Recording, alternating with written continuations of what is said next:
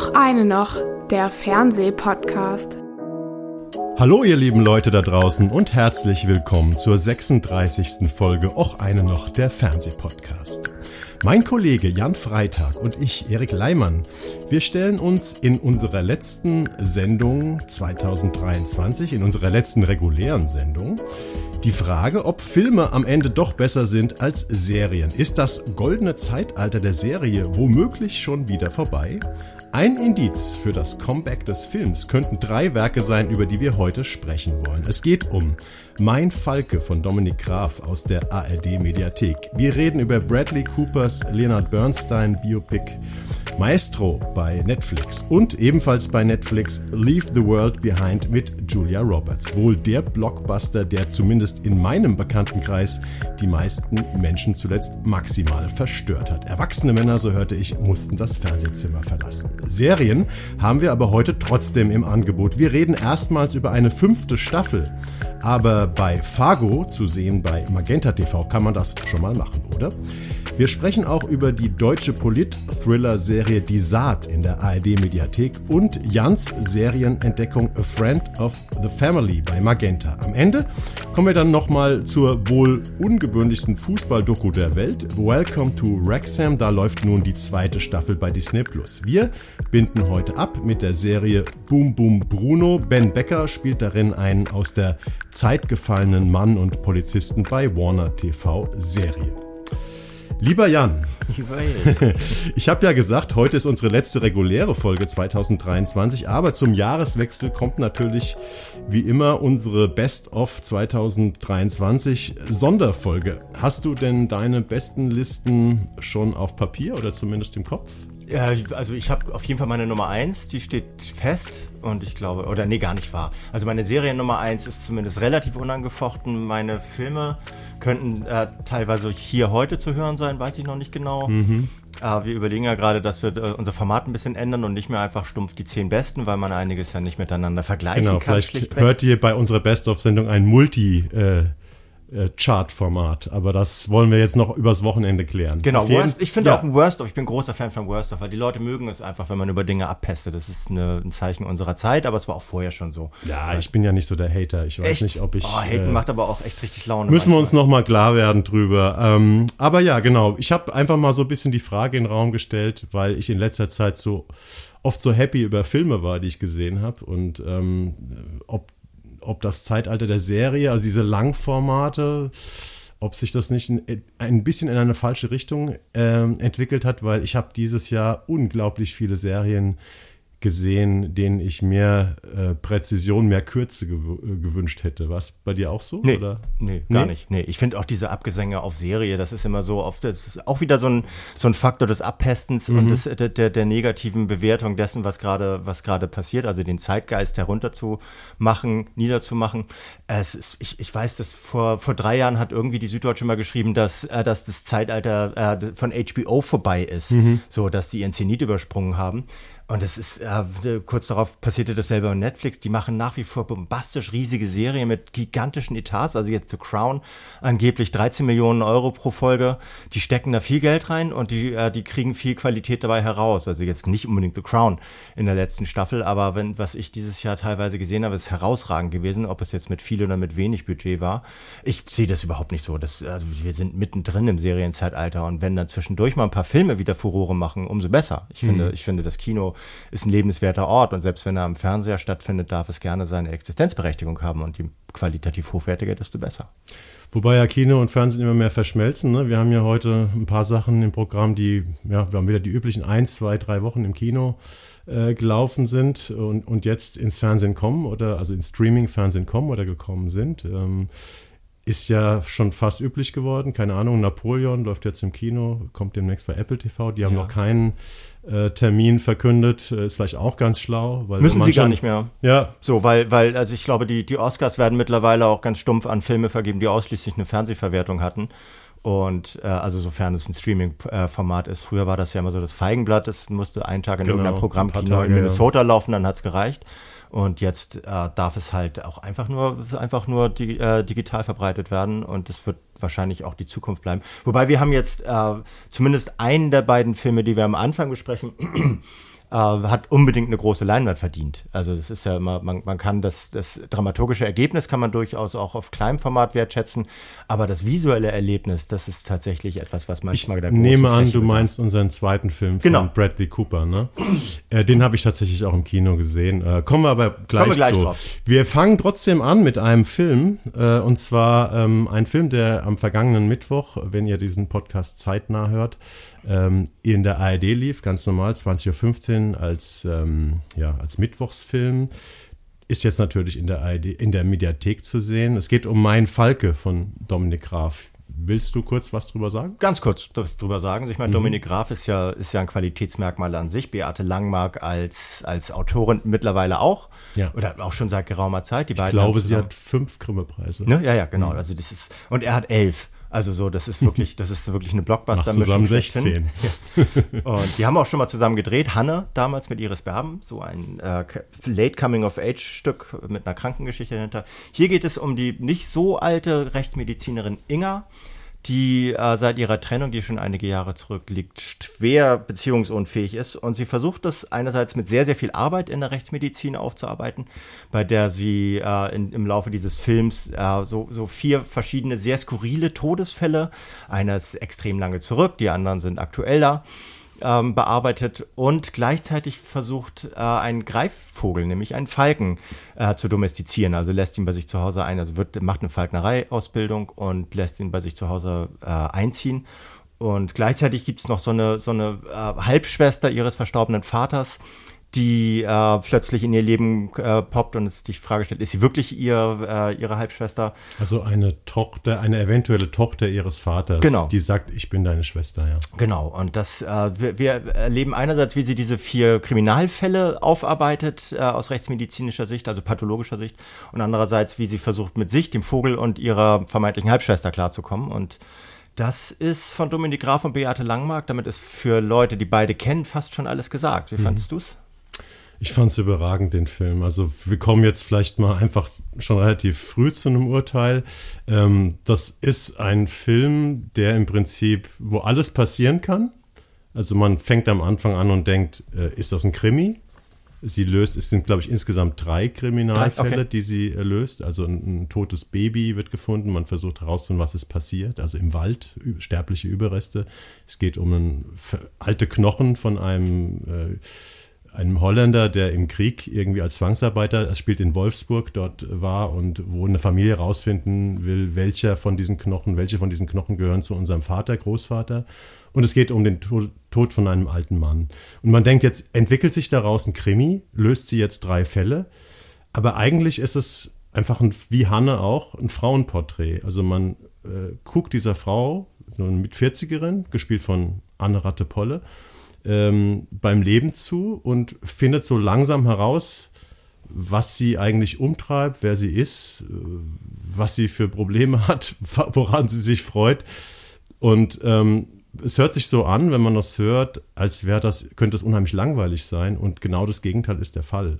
Und das Besondere dabei ist, ist ja die, die, die klassische Dominik Graf Bildsprache. Es, es impliziert grundsätzlich immer eine gewisse Langeweile, nämlich äh, Langeweile, eine, also eine visuelle Langsamkeit, die einen sedieren kann beim Zuschauen. Das ist das, was seine Filme ja immer so ein bisschen prägt. Sie erlebt das, äh, poppt das ja so auf durch absurde Kameraeinstellungen, durch, durch äh, so, so äh, Zooms, die, äh, die man irgendwie nicht erwartet. Also er zoomt ja gerne auf Gesichter ja. und zwar relativ schnell und sowas. Also er hat so seine eigenen Gimmicks, äh, mit denen er seine eigene Bildsprache so, so aufmöbelt. Aber die ist, also eigentlich die Bildsprache von Dominik Graf ähm, ist eigentlich nicht langsam. Ne? Nee, aber, aber sie ist getragen. Hm. Und diese Getragenheit sorgt da, gepaart damit, dass es in der Regel sehr, sehr wenig Musik gibt und oftmals auch sehr wenig Dialoge, äh, sorgt, das, sorgt das für so eine, das ist immer so ein bisschen so vertiert, als würde man, als würde man durch Gummi laufen oder sowas. Also es ist tatsächlich, es hat nie Tempo durch, ähm, durch, durch, die, durch die Schnittabfolge oder durch die Bewegungsdynamik der, der ProtagonistInnen, sondern es entwickelt Dynamik aus der Erzählung der Geschichte heraus. Hm. Und was er was er und äh, gemeinsam mit Beate Langmark hier wirklich herausragend macht, ist, dass sie so dieses, dieses, diese Nähe-Distanz-Verhältnisse fast wie mit so, einem, mit, mit so einem filmischen Zentimetermaß ausmessen. Es geht immer darum, wie nah lassen, äh, lässt man etwas an sich heran und welche Distanz sucht man. Äh, am Beispiel dieser Frau, dieser, dieser Inga gespielt, eben von dieser wunderbaren Anne Ratte Polle. Und äh, es ist immer so, dass sie, sie, sie ist immer darauf bedacht, äh, Nähe zu vermeiden und gleichzeitig die Distanz nicht groß genug äh, zu groß werden zu lassen, um weiterhin irgendwie durch ihren vereinsamten Alltag zu kommen. Und das, das ist Wahnsinn, wie die beiden das, wie die beiden das inszenieren und wie sie beiden, also jetzt äh, Drehbuch und ja. Regie, wie die miteinander interagieren, um das Ganze in den Ganzen eine Dynamik zu verleihen, die im, die eigentlich in dem Spiel überhaupt nicht veranlagt ist. Und trotzdem bist du wirklich gebannt davon. Ich war wirklich, es war wirklich einer der besten Filme, den ich seit langem gesehen habe. Ja, mir ging es genauso. Äh, es ist auch wirklich, äh, dauert 105 Minuten. Das ist ja ein bisschen ungewöhnliches mhm. Fernsehformat, also ein, drei Viertelstunden. Und Obwohl es ein Mittwochsfilm ist. Ja, und ich glaube, es ist das einzige Mal dieses Jahr, dass ich halt, man muss ja ne, in unserem Job unheimlich viel gucken und man schaut auf die Uhr, wann kriege ich das noch unter? Und ich glaube, es war das einzige Mal, dass ich äh, in diesem Screener ähm, auf die Zeitleiste unten geguckt habe und äh, gesehen habe, oh, das geht da 15 Minuten länger als gedacht und mich gefreut habe. Ja. Ich habe einfach gedacht, auch wie geil, dass ich mit diesen Leuten oder mit dieser Frau ähm, noch 15 Minuten mehr verbringen kann. Ja, und vor allen Dingen, ich finde auch, was, ich weiß nicht, ob es dir auch aufgefallen ist, ich verbringe so unglaublich Zeit, äh, gerne Zeit mit den Protagonistinnen, also allen, die sind wunderbar besetzt, ja. wirklich durch die Bank, also auch mhm. nicht, nicht spektakulär besetzt, das sind Leute, die, die hat man teilweise schon gesehen, wenn wir jetzt ja. die Names droppen, glaube ich, dass viele Leute ja. die nicht kennen. Ich habe ja endlich mal diesen Vater, dieses, dieses Gesicht von dem Vater, das kennt man ja irgendwie total. Ja, so ein Knittergesicht. Das ist, äh, genau, so ein Knittergesicht, das ist Jörg äh, Gutzun, das ist, äh, der war lange am, ich glaube, Berliner Schauspiel oder so, also auch so ein über 70 Schauspieler, den man schon oft gesehen hat, großartiger Schauspieler. Ähm, also alle Leute, äh, ist dir aufgefallen, ähm, am Anfang sitzt sie ja öfter mal, oder vielleicht über den Film verteilt, sitzt sie öfter mal mit ihren KollegInnen mhm. von diesen Rechtsmedizin, mit diesen Ermittlern da in so einem Raum und die unterhalten sich über diese Todesfälle, versuchen irgendwas rauszufinden, sie gibt ihren Senf dazu. Und ähm, da sind auch so ein paar Gesichter dabei, die man irgendwie kennt aus anderen. Und, und vor allem diese Situation kennt man unheimlich gut, ne? dass irgendwelche Ermittler zusammenstehen und unterhalten sich über den Fall. Und hier bei Mein Falke hat man auf einmal das Gefühl, wenn da fünf Leute zusammensitzen, da sitzen fünf echte Menschen zusammen, die alle möglichen Gefühlsregungen und alle möglichen Facetten irgendwie in dieses Gespräch mit reinbringen. Da merkt man erstmal, wie hohl und flach diese gleiche Szene, wenn fünf ErmittlerInnen in einem Raum zusammensitzen und über den Fall sprechen, wie, wie hohl und flach die die sonst inszeniert sind und ja. wie anders und wie toll man das machen kann. Ne? Ja, ich war halt noch nie dabei, weder, weder in der Rechtsmedizin noch in einem Kommissariat, um den Leuten dabei zuzuschauen. Ja, aber glaubst du, dass die auf einmal ganz flach werden, wenn die da sitzen, hab, wenn die einfach nur noch ihre Sachen aufsagen, so wie es in anderen nein. Krimis der Fall ist? Nee, also wahrscheinlich nicht. Also ich, ich, ich hab's auch, ich glaube denen das auch, dass es sehr aus dem Leben gegriffen ist. Ich glaube auch, dass die Beate Langmark sehr, sehr tief eintaucht in die Materie, ja. über die sie schreibt. Aber wie gesagt, ich kann es nicht, ich kann es nicht beurteilen. Ich kann es nur aus meiner, aus, aus meiner äh, Konsumentensicht halt beurteilen und die sagt mir halt, dass es hier sehr, sehr nah an der Realität sein dürfte. Und das, was, was ich eben sagen wollte, ist, dass sie es aber gleichzeitig äh, humorvoll machen. Also gerade dieses Thema könnte total steif sein, aber es ist halt überhaupt nicht steif erzählt, sondern die haben alle, die haben alle so kleine, kleine äh, Aspekte ihres Lebens, die, die, die so eine Leichtigkeit versprühen. Also so bei Inga, ohne jetzt nicht äh, viel spoilern zu wollen, aber so ein kleines, so ein kleines Detail ist, dass sie immer so, sie macht sich immer so ein bisschen Schnaps in ihre Thermoskanne und das kommt doch irgendwann raus, aber sie macht das gar nicht aus so einer Sicht einer Alkoholikerin heraus, sondern ich glaube, weil sie, weil sie sich und andere austesten will damit. Also es wird da auch wieder auf so eine Metaebene gezogen, mhm. dass es nicht jetzt, oh, jetzt trinkt sie auch noch, sondern sie, sie, sie guckt einfach selber, was, was ihr eigenes Handeln mit anderen Menschen und sich selbst macht. Und das tut sie permanent. Sie ist ständig unter ihrem eigenen Stethoskop. Und das macht es, das macht es äh, einerseits halt gehaltvoll, andererseits aber auch auf so eine leichte Art unterhaltsam. Also es ist so, das können nicht viele Leute, solche, nee. solche Filme so zu drehen. Und es ist halt trotz allem mutig, dass die ARD sowas auf dem, auf dem Mittwochssendeplatz äh, packt, weil der ja immer noch sehr prominent ist. Und ich glaube, wenn sie da den Audience Flow anschauen, dann wird es da viele Leute geben, die abgeschaltet haben. Hundertprozentig. Der Film ist ja jetzt schon gelaufen. Ich habe tatsächlich jetzt nicht nachgeguckt, wie viel wie viel äh, er hatte. Ich glaube, Dominik Graf hat einfach so einen Freifahrtschein. Genau. Hat ja, ist auch gut so. Das ist schon sein zweiter, glaube ich, sehr starker Film, den er dieses Jahr gemacht hat. Ähm, der andere mit Verena Altenberger ist auch so in der Top, ähm, so ein Liebesfilm. Ich weiß, hast du den gesehen? Ja, ja, habe ich auch. Ähm, den wollte ich mir noch angucken, weil ich ihn noch nicht gesehen habe. Aber ich glaube, er wenn er so ein Projekt macht, dann darf er das einfach. Mhm. Und ähm, es ist halt schade, dass andere jüngere Filmemacher, er ist ja jetzt schon 70, glaube ich, ne? Ähm, ja, was man jetzt nicht, äh, noch nicht merkt im negativen Sinne. Ähm, Aber jüngere FilmemacherInnen äh, werden da wahrscheinlich weniger Chancen bekommen mit so extravaganten Werken. Ich habe in meiner Kritik äh, geschrieben, ähm, tatsächlich könnte im Leben von Inga alles passieren oder nichts und das ist das Faszinierende, finde ich, an mhm. diesem Film. Man guckt zu, klar, es gibt ein paar Plotlinien. Ist es, ist es ihre Schwester, ist es nicht? Was passiert mit, aus dem Verhältnis zu ihrem Vater? Wie lösen sich diese drei Todesfälle auf? Aber eigentlich bezieht der Film aus diesen Fragen nicht seine Hauptspannung, sondern einfach, man guckt zu oder wird, wird es ihr gelingen, diesen Falken, über den haben wir jetzt noch gar nicht so viel gesprochen. Nee, lass ihn uns äh, auch nicht besprechen. Zu zähmen oder, oder wird es ihr Gefährte? Äh, es ist ja praktisch so ein Symbol für einen Gefährten, ne? mhm. ne? weil sie so ein bisschen so ein abgekapseltes Leben führt und sie lässt praktisch dieses Tier in ihr Leben. Aber letztendlich, äh, die ganzen Plotlinien sind egal, weil du einfach nur zuschaust und alles könnte jederzeit passieren. Und das, da schaust du fasziniert zu einfach. Ne? Ja. Punkt. Punkt. Du man willst Schluss einfach, machen. Also nein, schaut nein, nein. euch den nee, Film an. Man guckt einfach echt fasziniert ja. zu. Und man kann auch über, eigentlich kann man gar nicht spoilern, weil, weil kein einziger Handlungsfaden äh, zentral ist. So, alles, was darin passiert, hat seine Bedeutung, nichts, aber nichts, nichts äh, lenkt es in irgendeine Richtung und sowas. Alles, was du sagst, alles geht, nichts muss. Und Beate Langmark hat über ihren Film gesagt, der Tod, also sie beschäftigt sich ja mit dem Tod, diese Inga, der Tod dient dazu, Erkenntnis über das Leben zu gewinnen. Durch seine Existenz begreifen wir, wie kostbar das Leben ist. Davon erzähle ich in meinen Geschichten. Und tatsächlich, ich habe auch ein paar Tatorte von ihr gesehen. Das sind fast immer Highlights, wenn Langmark mal einen Tatort äh, schreibt. Zum Beispiel Tiere der Großstadt ist einer meiner hey, Lieblingstatorte. Ja, auch wieder Tiere äh, aus Berlin. Oder das Recht, sich zu sorgen, so ein, so ein früher aus Franken. Und das sind immer so philosophische Kriminalfilme, wo aber die Philosophie dich nicht so anspringt, dass du sofort merkst, sondern sie ist ganz tief in den Geschichten ja. verwoben. Und das ist wirklich einfach tolle Drehbuchkunst. Ja. Schaut euch Mein Falke an und vielleicht geht es euch genauso wie Jan und mir, dass ihr von diesen kleinen, seltsamen, ähm, überraschungsreichen Film und einem Film, der ganz anders ist als alles andere, was man sieht, dass ihr genauso fasziniert seid wie wir. Aber schaut euch auch Maestro an, auch wenn das auf einem ganz anderen Blatt Papier geschrieben wurde. genau, es ist ein ziemlicher Gegensatz.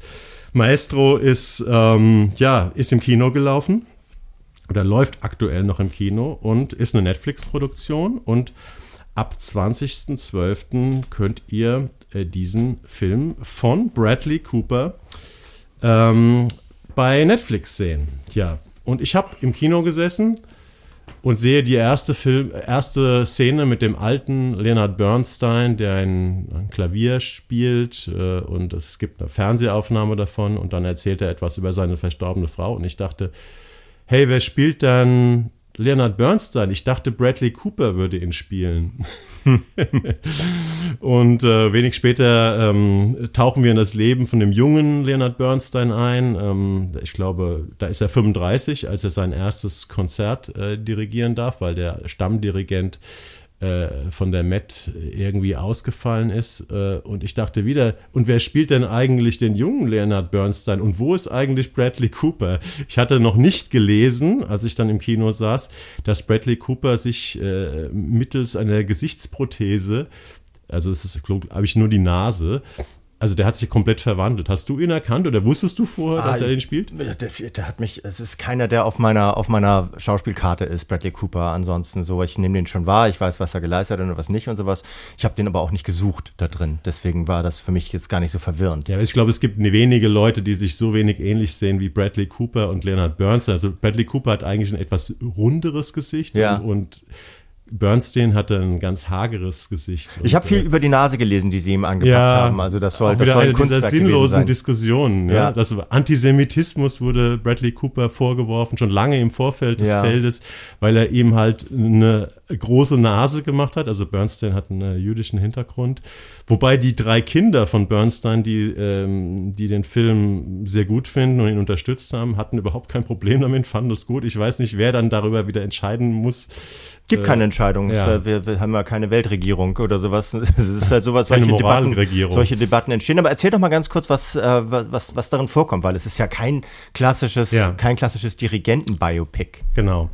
Also ich bin eigentlich kein besonders großer Freund von Biopics, äh, weil die sehen ja oft so ein bisschen aus wie so ein abgefilmter Wikipedia-Beitrag. Äh, also man nimmt sich die Lebensstation, die wichtigsten Lebensstationen der berühmten Menschen, deren Leben man da verfilmt, raus. Und ja, das muss drin sein und das muss drin sein. Und bei Bernstein, ähm, klar, es gibt ein paar dieser wichtiger, wichtigen Lebensstationen, wie zum Beispiel das erste Konzert, was er mit 35 als junger Ersatzdirigent in New York ähm, ohne jegliche Vorbereitung, weil der, der Hauptdirigent ausgefallen ist, dirigieren musste. Das war eine Radioübertragung und da, dadurch wurde er ja auf einen Schlag praktisch berühmt. Aber eigentlich erzählt dieser Film eine Liebesgeschichte. Und zwar die zwischen dem Leonard Bernstein und seiner Frau Felicia Montealegre, gespielt von Carrie Mulligan. Und äh, die waren ein Paar oder die waren verheiratet von 1951 bis zu dem Krebstod von, ähm, der, von seiner Frau, das war 1978. Obwohl der Leonard Bernstein eigentlich eher schwul war oder zumindest sexuell fluide. Also er war meistens mit Männern zusammen in seinem Leben, aber er hatte eben diese eine Liebe zu dieser Frau, äh, die trotz einer schwierigen Beziehung eben sehr, sehr lange zusammen waren, drei Kinder haben.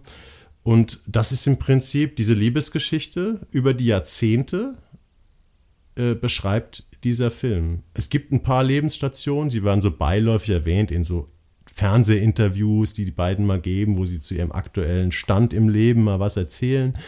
Ähm, aber eigentlich ist es ein Beziehungsfilm. Und das fand ich ähm, sehr schön, weil man hat trotzdem was über den Mann und das Leben erfahren, aber es stand eben eine Geschichte im Mittelpunkt, ja, die man irgendwie verfolgen konnte und es war kein Stationenfilm. Wie fandst du es? Ist, es ist tatsächlich mutig, die Entscheidung, das zu machen, gerade bei einer Figur wie, wie Leonard Bernstein, die so stark über so ein, so ein veräußerlichtes Werk äh, funktioniert. Also, dass man da nicht halt dabei ist, wie er, wie er die West Side Story inszeniert oder sowas. Ne? Mhm. Das klingt ja alles immer an, also es, es, spielt seine Rolle im Hintergrund und das ist auch angemessen, finde ich, berücksichtigt. Also es, es spielt nicht im leeren, im geschichtsleeren Raum oder sowas, dass man das völlig beiseite schiebt. Die Musik spielt natürlich auch eine große Rolle dabei. Aber, aber die, tatsächlich eine so, eine so prägnante Figur auf einen, auf einen innerlichen Aspekt zu reduzieren und das so bildgewaltig in Szene zu setzen, das finde ich eine ganz starke Herangehensweise, also von Bradley Cooper. Und das, ich habe mich jetzt gerade, sorry, dass ich jetzt mal kurz abweiche davon, aber ich habe mich gefragt, ob das, äh, ob das seine eigene, ob das seiner Eitelkeit folgt, dass er sich selbst besetzt hat. Er macht es großartig, aber dass er sich selbst besetzt hat als Produzent und Showrunner und allem sowas, weil das war, es hätte Leute gegeben, die das schauspielerisch auch gut hinbekommen hätten und die ihm mhm. vielleicht sogar ein bisschen mit ein bisschen bisschen weniger Knetmasse im Gesicht ähnlich gesehen hätten. So. Ich glaube schon, dass Bradley Cooper ähm, schon auch ein eitler Typ ist. Ja. Ähm, also ich glaube, wenn du so groß denkst und so groß handelst, ähm, dann muss da auch ein gehöriges Maß Eitelkeit äh, mit dabei sein. Ich finde allerdings, und dann kommen wir vielleicht mal zu einem der großen Themen rund um den Film, sowohl seine Darstellung als auch die von Carrie Mulligan, die ich seit vielen Jahren sowieso schon sehr, sehr schätze, äh, was auch andere tun, glaube ich, deswegen spielt sie so viele große Rollen. Diese beiden zusammen, das ist für mich das Schauspiel des Jahres. Mhm. Also das ist, ich habe nichts gesehen, was äh, zusammen oder vielleicht auch vielleicht sogar einzeln mit Abstrichen besser war in diesem Jahr. Es ist ein grandioses Schauspiel, also es ist das Schauspiel des Jahres für mich. Ist auf jeden Fall hochklassig, also ohne Frage. Ich bin als, also mich, mir war es manchmal ein bisschen, oder mir ist es manchmal ein bisschen zu dick, also so, auch so von der, von der Bildgewalt. Es ist teilweise sehr stark auf, auf so einer, auf so eine visuelle Wucht angelegt, also durch die, also auch dadurch, dass sie sehr viel mit Farbe spielen. Das ist ja interessanterweise machen sie es ja so, dass sie die, dass sie die Epochen in oder die die die Abschnitte in ja. in äh, Leonard Bernsteins Leben gleichzeitig auch mit der damals herrschenden Filmtechnik oder mit der mhm. Filmformat, äh, mit dem äh, jemals herrschenden Filmformat darstellen. Also am Anfang noch ein bisschen quadratisch, so wie die Fernsehbilder damals waren. Quadratisch schwarz am Anfang, ja. Und dann äh, wandert es so, so ein bisschen über, über 4 zu 3 Richtung Breitwand und oder Breit, Breitwandfernsehen nennt man das, glaube ich, und sowas. Und das ist ein total interessanter äh, Trick, um die, um die Epochen zu, äh, zu simplifizieren. Aber es ist auch, also ich habe auch manchmal das Gefühl, dass sie, ähm, dass sie sehr verliebt sind. Also dass Bradley Cooper sehr verliebt ist in seine, in seine visuellen Spielereien. Ja. Und das macht den, das tut dem Film überhaupt keinen Abbruch. Aber manchmal lenkt es mich ein bisschen ab. Mich hat es nicht abgelenkt. Ich fand es tatsächlich äh, toll. Also, das ist ein großartiger Ausstattungsfilm auch, ne? Also, ich fand mal wieder, dass diese ganzen, also es ist wie eine Reise durch diese Jahrzehnte. Es mhm. fängt in den 40ern an und endet, es gibt noch ein paar Szenen nach dem Tod der Frau. Also ich glaube, Bernstein ist, glaube ich, 1990 gestorben. Äh, man sieht ihn noch mal in ein paar Minuten nach dem Tod der Frau. Also letztendlich sind es irgendwie fünf Jahrzehnte oder so, die da abgebildet werden. Und irgendwann geht dann die Kamera auf, als es dann in die späten 60er geht oder in die 60er. Äh, und dann wird so Technicolor, dann kommt so eine Partyszene, wo mhm. auf einmal die Leinwand breit wird und ganz bunt und so. Und man und sieht ja ja auch zu der Leinwand beim Breiterwerden ja. quasi. Das ist wirklich, es ist hochinteressant, sehr originell und kreativ. Genau. Also diese beiden Dinge, diese Reise durch die Jahrzehnte, dass man wirklich selten sowas Echtes äh, gesehen hat von der Ausstattung und dieses grandiose Schauspiel, ähm, was wirklich unfassbar facettenreich ist in den Gefühlsregungen. Ähm, also das war für mich ein Paket. Ich habe, es gibt Kritiken, die, es gibt, die meisten Kritiken sind gut, aber es gibt tatsächlich auch wieder diese üblichen Kritiken nach dem Motto, ähm, ja, aber diese und diese Lebensstation fehlt doch oder das und das ist nicht passiert. Und ist das nicht ein bisschen dünne von der Story? Mhm. Dieses Leben von dem berühmtesten amerikanischen Komponisten und ähm, Dirigenten bis dato einfach nur auf so eine Love Story zu reduzieren. Also ich konnte mit all diesen negativen Einwänden überhaupt nichts anfangen. Ja, weil, weil Bradley Cooper eine Entscheidung getroffen hat. Ja, genau. Hat, so. Er hat eine Entscheidung getroffen und das Ergebnis ist großartig. Das ist großartig und das ist auch die Entscheidung, die er getroffen hat, das ist auch zum Beispiel eine gegen die Metaebene. Und das finde ich auch, es ist auch, das ist eine, eine legitime Entscheidung, dass, dass eben nicht dauernd seine Position in der, in der Gesellschaft ausdiskutiert wird und dass auch nicht zum Beispiel seine, sein jüdischer Hintergrund thematisiert wird, der mit Sicherheit eine Rolle gespielt hat im öffentlichen Diskurs über, äh, über diese Figur, dass man das einfach lässt, weil, weil er möchte möchte eine Liebesgeschichte erzählen und das macht er, das macht er gut und dann muss man auch nicht mehr über Dinge, äh, Dinge diskutieren, die fehlen, weil vielleicht hat er auch irgendwann mal einen Autounfall gebaut oder so und das, das hat das Leben von sieben Menschen beeinflusst oder sowas. Das, so alle Existenzen haben tausend Aspekte und, und Kanäle in tausend andere Leben und wieder in tausend andere und so weiter. Also man kann Komplexität nicht in, ihren, in ihrer Vollumfänglichkeit erzählen. Und er hat die Entscheidung getroffen, eine Liebe, Liebesgeschichte zu erzählen und fertig. Punkt. Dankeschön. Wie fandst du ähm, die Dirigenten oder die Dirigierszenen? Also es gab ja, es gibt gar nicht so viele. Es gibt Film. gar nicht so Es gibt viele. ein paar kurze und es gibt eine ganz, ganz lange Sequenz, die in dieser Kathedrale von Eli ähm, 1973 mhm. passiert ist. Und da denkt man ja irgendwann, okay, wie lange geht die Szene jetzt noch weiter? Mhm. Ich habe es nicht gestoppt, aber ich, ich schätze mal, die ist so fünf, sechs Minuten lang. Es ist die einzige extrem ausladende und lange äh, Dirigierszene und sie wird natürlich, äh, weil da im Hintergrund so ein Beziehungskonflikt auch herrscht, wird sozusagen damit dramaturgisch aufgeladen. Ich kannte diesen Auftritt von Bernstein nicht, aber ich habe mir dann im Nachhinein ähm, durchgelesen, dass es halt ein ganz berühmtes Konzert war und dass es davon eben auch Filmaufnahmen gibt und dass sie wohl ähm, dass wirklich eins zu eins, jedes Detail in dieser Kathedrale, jeder Mensch, der da irgendwie sitzt auf der Bank, jede Bewegung wirklich eins zu eins äh, reproduziert haben.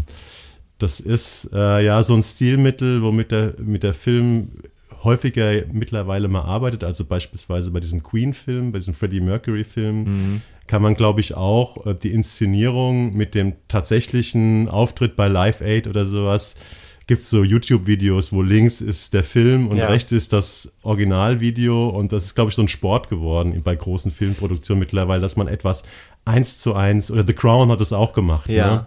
Aber ich glaube, es ist auch, es ist auch Kunst. Also es ist auch mhm. tatsächlich diese künstlerische Freiheit zu sagen, wir nehmen uns an diesen, an dieser und dieser Stelle alle Möglichkeiten, die und alle, alle Interpretationsmöglichkeiten, die wir haben. Und es ist natürlich, wenn sie, wenn sie in die, in die Liebesbeziehung dieser beiden hereinkriechen, dann ist unglaublich viel Interpretation und äh, kontern das halt mit unglaublicher Präzision. Und das ist einfach ein, das ist ein künstlerisches Stilmittel, sich gegenseitig einerseits zu, äh, zu kontrastieren und andererseits dadurch auch so eine Einheit zu bilden. Das, ich, ich glaube, das ist, wenn, wenn man Bradley Cooper fragen würde, würde, würde er sagen, it's Arts. So, weil mhm. es einfach, weil es einfach seine, seine Art ist, die Wirklichkeit abzubilden in ihrer, in ihrer Zerrissenheit zwischen, zwischen Anschein und, äh, und Wirklichkeit, die ja immer herrscht. So, ich meine, ist das, sitzen wir jetzt wirklich hier, wir beiden, um ein bisschen metaphysisch zu werden, sowas? oder sind wir nur eine Illusion in irgendeinem anderen Film? Oder sind wir, ist, ist, ist, ist das Weltall nur ein Teil eines Elektrons oder so? Es gibt ja tausend Aspekte, um zu sagen, was ist eigentlich Realität? Und er sucht sich halt diese Realität heraus und kontert sie gegeneinander. Und das finde ich, es ist auf jeden Fall originell. Ja, und hier wird dann halt ein Sport raus, dass man die Realität eins zu eins nachbildet. Weil man es ja. kann, Weil weil, man das ja. Budget dafür Ja, hat. ja, Und genau. äh, es ist zumindest in der, in der nerdigen Welt des Internets wird dann sowas festgehalten und gegenübergestellt und äh, das gibt ein bisschen Applaus dafür. Ja. Ist ein Oscar-Kandidat. Also, Ich glaube, dass Bradley Cooper ähm, auf den Oscar hinarbeitet mit diesem Film. Aber er macht es auf eine gute Art. Es gibt andere, die haben schon sehr viel langweiliger auf den Oscar hingearbeitet. Ich wüsste jetzt nicht, ich habe natürlich nicht alle Oscar-Kandidaten gesehen, ähm, aber ich wüsste jetzt nicht, wer den beiden Hauptdarstellern und vielleicht auch Film, also als besten Film, wer da äh, rankommen soll. Aber ja, weiß nicht, Heino Ferch in die Saat vielleicht. Also ich weiß nicht, ob's Sind in wir schon bei Heino? Ist. Nee, sind wir noch nicht, aber das ist immer ein Kandidat. Okay. Aber bevor wir zu Heino kommen, kommen wir nochmal zu ähm, einer Serie oder kommen wir zu unserer ersten Serie heute. Äh, und äh, die steht eigentlich auch durchaus für großes Schauspiel. Das ist nämlich die Serie Fargo. Und bei Magenta TV gibt es jetzt alle fünf Staffeln. Und wir reden über die fünfte, die jetzt gerade so im Wochenrhythmus seit 22.11. begonnen hat. Äh, Und bis die zehn Folgen fertig sind, geht es noch in den Januar rein. Also ihr könnt euch überlegen, warte ich noch ein bisschen, bis alle Folgen vorliegen oder ähm, fange ich schon mal an? Ja, was ist eigentlich Fargo? Ich glaube, wenn man in Deutschland jemanden fragt, kennst du Fargo, werden wahrscheinlich 99 Prozent der Leute sagen, ja klar, das ist der Film von den Coen-Brüdern äh, und einige erinnern sich vielleicht noch, die alt genug sind, ähm, dass Frances McDormand, die großartige Frances McDormand, für diesen Film äh, 1997 den Oscar als beste Hauptdarstellerin bekommen hat. Aber Fargo ist auch seit 2014 eine Fernsehserie, die allerdings in jeder Staffel eine ganz neue Geschichte erzählt. Und was verbindet sie mit dem Film? Also die Coen-Brüder sind auch Produzenten im Hintergrund. Es ist das Setting im ländlichen Mittleren Westen. Es geht äh, in jeder Geschichte, in jeder Fargo-Seriengeschichte um irgendwelche merkwürdigen, schrulligen Charaktere. Es geht immer um brutalste Verbrechen und es geht um Geschichten, die so absurd und trotzdem so gut ausgedacht sind, dass sie ähm, unglaublich unterhaltend sind. Und jetzt haben wir uns entschieden, über die fünfte Staffel zu reden. Äh, und Ganz kurz nur der Plot. Ähm, es Ganz geht um eine Hausfrau und Mutter, Dorothy Lyon, gespielt von Juno Temple, die Keely aus Ted Lasso, äh, die offenbar entführt werden soll. Äh, diese Entführung geht schief und man wundert sich doch sehr darüber, ähm, wie wehrhaft diese zierliche unbedarfte Hausfrau ist äh, gegen ihre Entführer. Und im Hintergrund gibt es eine böse Schwiegermutter. Sie hat so einen naiven, ganz netten, aber auch so ein bisschen luschigen Typen geheiratet. Aber es gibt eine sehr böse Schwiegermutter im Hintergrund. Lorraine Lyon, gespielt von der nicht minder großartigen Jennifer Jason Lee die Königin der Schulden, Geschäftsführerin eines des größten Inkasso-Büros, also die absolute Bad Guy, Badass-Figur. Und wir äh, lernen einen anderen Charakter kennen, der einen Sheriff, Roy Tillman, gespielt von John Hamm. Ähm, der, der ist Sheriff, Rancher, Prediger und definiert sich als selbst als das Gesetz und der steht so eine Horde von Typen vor, die auch irgendwelche äh, merkwürdigen und meistens nicht ganz legalen Dinge machen. Und aus dieser komischen Entführung, die schiefgelaufen ist, entwickelt sich dann dieser Plot von der fünften Staffel Fargo, über den wir jetzt nicht mehr erzählen wollen. Oder willst du noch was dazu Nee, um erzählen? Gottes Willen nicht mehr erzählen. Das ist einiges erklärt sich von selbst so. Also dass dieses, dass diese äh, diese von Juno Temple gespielte All-American äh, Mother sozusagen, dass da mehr hintersteckt als das, was man am Anfang denkt. Das äh, liegt auf der Hand, wer auch nur eine Folge vorher von irgendwelchen Fargo-Staffeln oder dem Film gesehen hat. Ähm, das ist in, tatsächlich interessant, wie es, wie es in dieses, äh, dieses reaktionäre Trump-Milieu reinleuchtet. Da spielt es nämlich, also sowohl diese Familie, die posieren am Anfang für so ein Weihnachtsbild mit, mit so, mit so Schnellfeuergewehren. Da gibt es auch Bilder von, von republikanischen Realfiguren, die sowas machen, also von Senatoren oder, oder von, von Kongressabgeordneten oder so weiter. Das ist halt, das spielt wirklich in einer ekligen, in einer ekligen Sphäre. Und das, das Besondere an diesen Fargo-Geschichten ist aber, dass es, dass die Sympathiepunkte deswegen noch lange nicht vergeben sind. So, Mhm.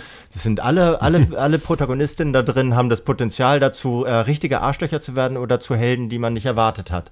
Und das ist so, das Ganze eben in diesem, in diesem, in diesem Kohn-Mix aus elitärer Oberschicht, so leicht desperater Mittelschicht und fatalistischer Unterschicht, so die immer irgendwie ineinander clashen.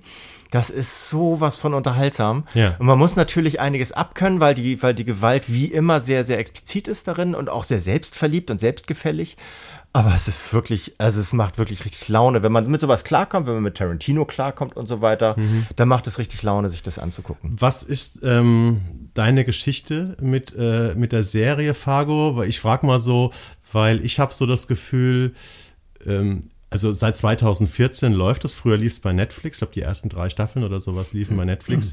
Ich habe das Gefühl, die ist nie so richtig, nie so richtiger Hit gewesen in Deutschland. Also in Amerika hat die alles gewonnen. Ja. Also die, die erste Staffel, die ich damals auch äh, mit offenem Mund vom Fernseher geguckt habe, auch besprochen habe mit Martin Freeman und Billy Bob Thornton. Die hatten äh, zwei, drei Emmys gewonnen als beste Miniserie, bester Schauspieler, best Golden Globe, beste Miniserie. Und ich finde gerade diese erste Staffel von 2014, das ist ein, das ist Must-See-TV. Das muss man, das ist genial. Das muss man einfach mal gesehen haben. Und dann habe ich die zweite Staffel, glaube ich, noch so äh, zur Hälfte gesehen. Nicht, weil sie schlecht war, sondern weil ich dann irgendwie aus Zeitgründen aussteigen musste. Dritte, vierte Staffel habe ich gar nicht gesehen. Und jetzt die fünfte begeistert mich aber auch wieder. Ich bin jetzt genauso weit wie die Zuschauer. Also ich habe jetzt fünf Folgen von zehn gesehen. Die sind absolut mo- momentan on. Hast du die anderen Staffeln auch gesehen oder kennst du die erste zumindest? Die erste kenne ich, klar, die habe ich Ja. auch durchgeguckt. Äh, ich habe das, ich habe dieselbe, dieselbe Fargo-Biografie wie du. Also Mhm. ich habe auch tatsächlich so von der zweiten Staffel habe ich noch ein bisschen was mitbekommen.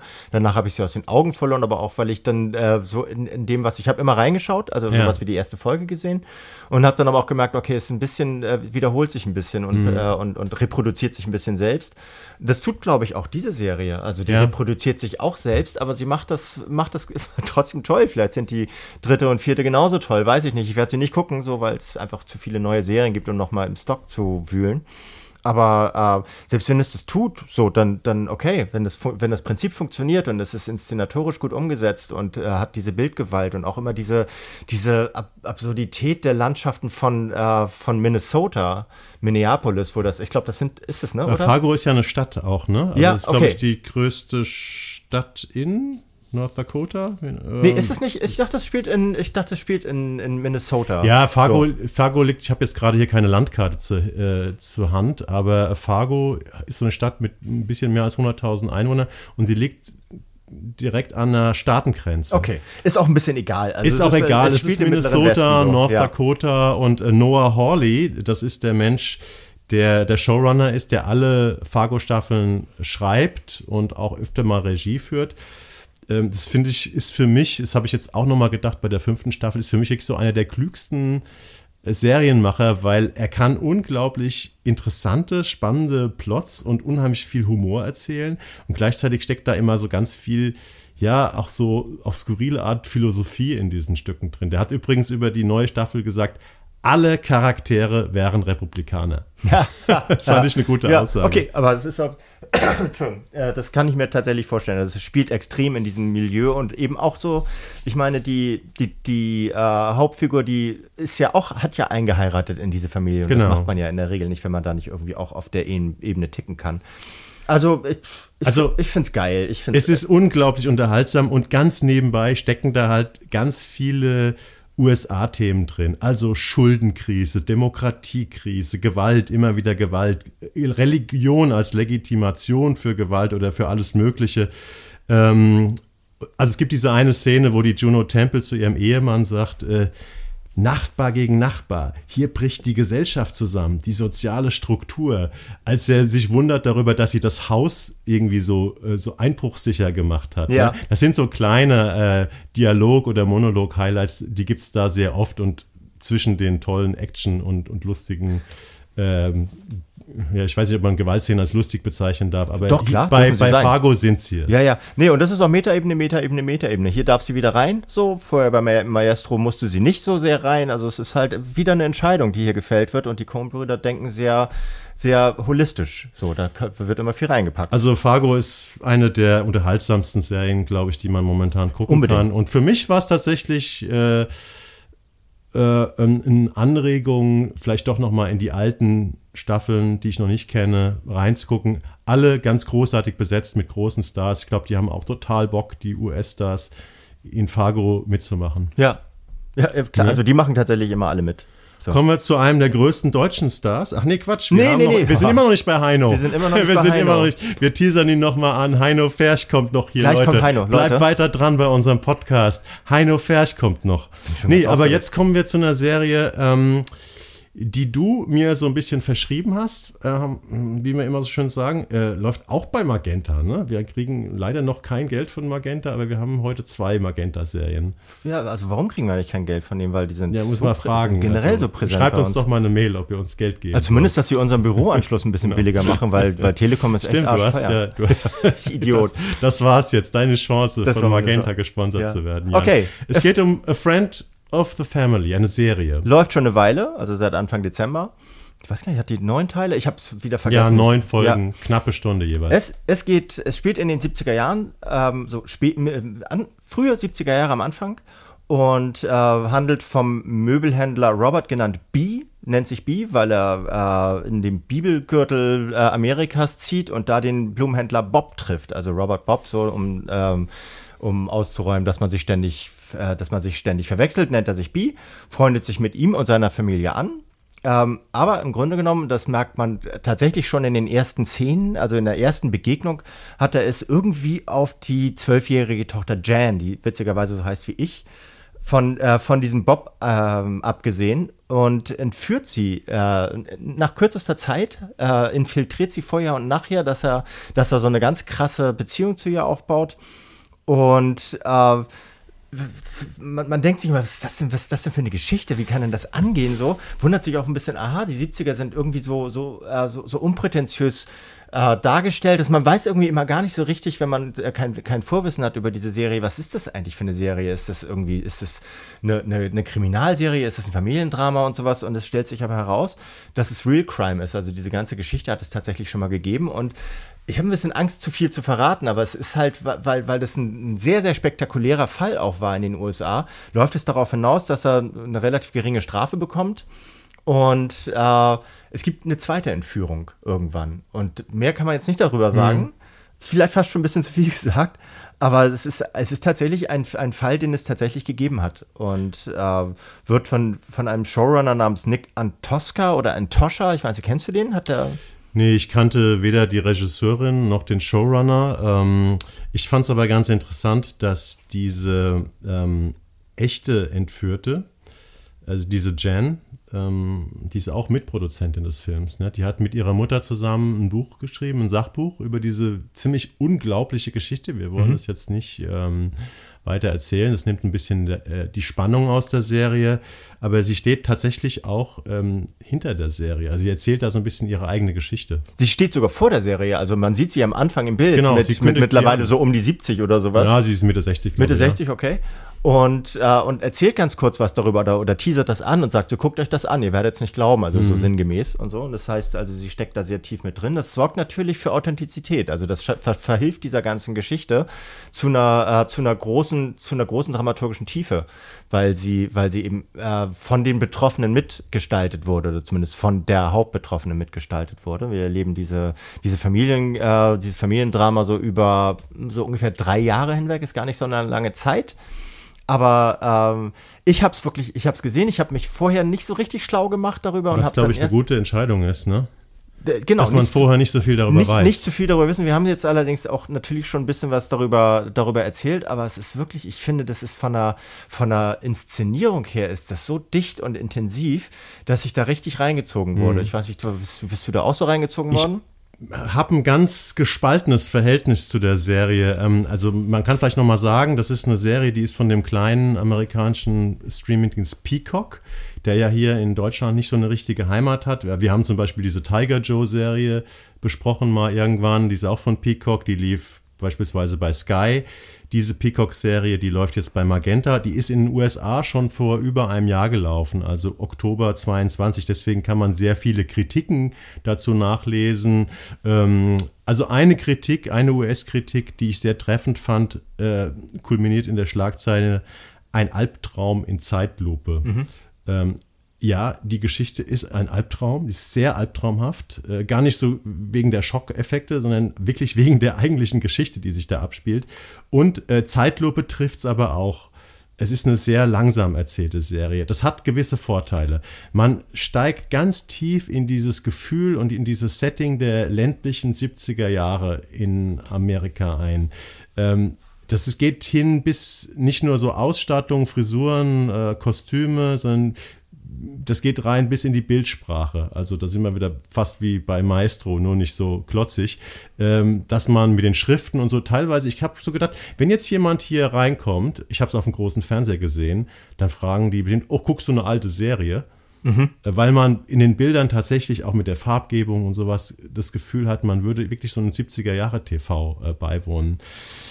Ich weiß nicht genau, ob mir die Serie nicht ein bisschen zu langsam erzählt ist. Also man ja. braucht sehr viel Geduld, ja. weil die Geschichte eben sehr detailreich und langsam von diesen beiden Familien, also diese Geschichte über die beiden Familien erzählt wird. Dir war es, du hast es durchgeguckt? Ich habe es durchgeguckt und mir war es überhaupt nicht zu langsam, äh, äh langsam. Und ich habe auch tatsächlich, ich gucke ganz selten, wenn ich über eine über eine Serie schreibe, gucke ich mir das ganze, den ganzen Blog an, gerade wenn es so lang ist wie das hier. Ne? Ja, neun ist, Stunden. Das sind neun Stunden sowas. Und ich habe äh, ganz, ganz selten habe ich mal habe ich mal ein bisschen vorgescrollt, so einfach aus Zeitnot, aber ich bin wirklich dran geblieben, weil weil mich gerade diese Langsamkeit so gepackt hat mhm. und weil mich auch die Details so gepackt haben. Manchmal ist es so, dass die Kamera, die klebt auf einem Tastentelefon, das an der Wand hängt. Und überhaupt Tastentelefone spielen eine große Rolle, weil sie auch immer wieder diesen diesen Wartekomplex, äh, dieses, dieses, diesen Aspekt des Wartens auf irgendetwas, was passieren sollte oder nicht passieren darf oder ja. sowas symbolisieren. Und dann dann macht sie manchmal 45 Sekunden still auf dem auf dem Telefon. Äh, und es passiert relativ wenig, aber genau diese Zeit hält den Spannungsbogen hoch, der eben nicht dadurch konstruiert wird, dass man die ganze Zeit das, äh, Verbrechen, das ja irgendwie unausgesprochen immer mitläuft und auch irgendwie, so, man sieht es ja auch daran, dass die Strafe, die er anfangs bekommen hat, so gering war. Es geht, es ist immer gar nicht klar, was hat er eigentlich gemacht und so. Und diese, diese, diese, dieser Schwebezustand ähm, des, des juristisch-dramaturgischen wird immer wieder symbolisiert durch die, durch die visuelle Bildsprache. Und mich hat das richtig, richtig mhm. reingezogen. Ich kann es total nachvollziehen, dass man ein Fan von der Serie ist. Und es gab auch bei den US-Kritiken, also die Serie hat super Werte, Rotten Tomatoes 92% positiv, äh, hat ein äh, Rating von 7,8 von 10 äh, von Kritiker-Reviews. Ähm, ähm, aber es ist auch ein bisschen Geschmackssache. Ich glaube, es ist keine Serie für jedermann nee. Äh, oder nee. jede Frau.